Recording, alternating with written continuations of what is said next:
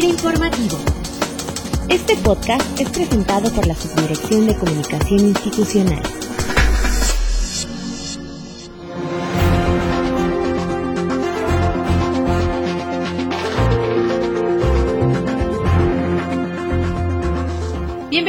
Cada lunes a Fira Informativo, un espacio de comunicación en el que buscamos acercar a ustedes información relacionada con nuestras actividades institucionales en el sector.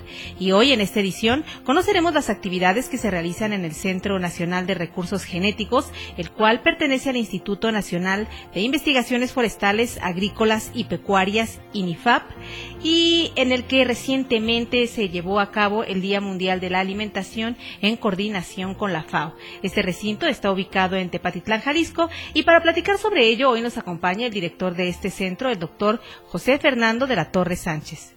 Doctor de la Torre, bienvenido a este espacio de comunicación del personal de FIRA.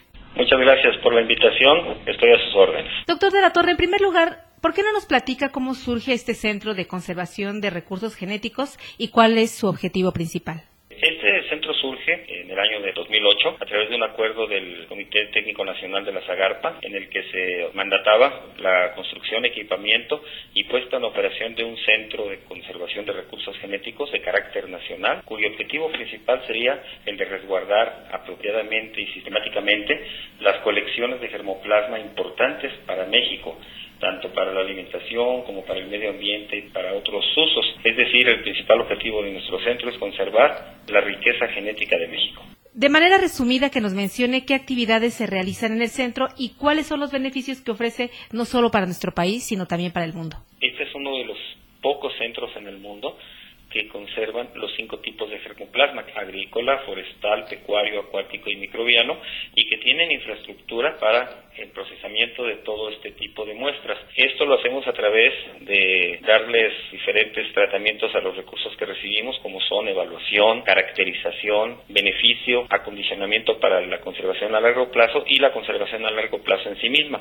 Para ello estamos empleando técnicas de vanguardia, de última generación, para asegurar que el germoplasma se conserve el mayor tiempo posible en óptimas condiciones. Tenemos el respaldo de la riqueza genética de, México.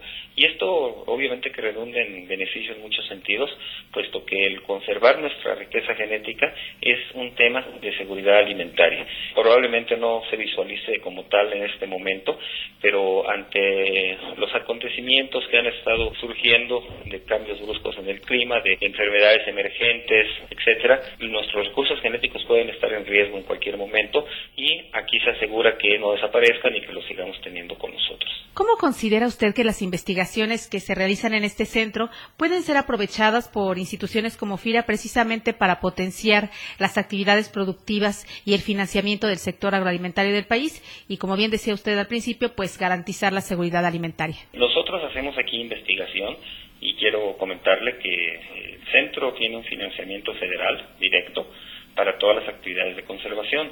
Sin embargo, hay muchas áreas de oportunidad para hacer investigación en los temas de conservación, caracterización, eh, acondicionamiento, adquisición de germoplasma, documentación, etcétera. Y esas áreas de oportunidad se cubren a través de proyectos que nosotros elaboramos y donde buscamos pues fuentes de financiamiento.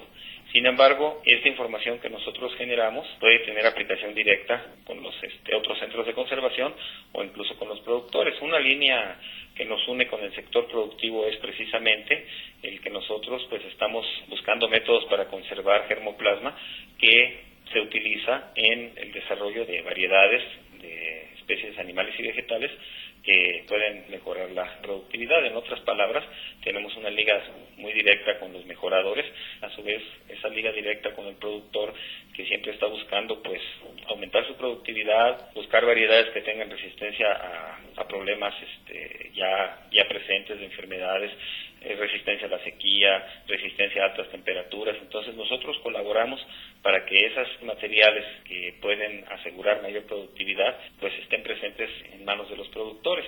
Y bueno, eso tiene una, una relación directa con el financiamiento. Al tener nosotros mayor certeza de que el productor va a tener una buena producción o de que no va a tener siniestros, pues estamos nosotros fortaleciendo la parte financiera que el productor recibe.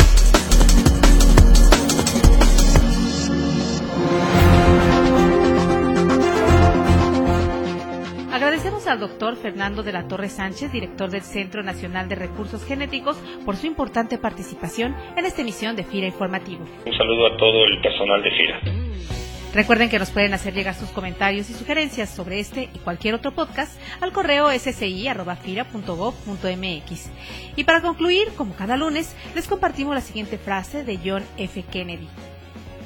La conformidad es el carcelero de la libertad y el enemigo del crecimiento. Que tengan todos ustedes un excelente inicio de semana. Hasta el próximo lunes. La Subdirección de Comunicación Institucional presentó. Fira Informativo.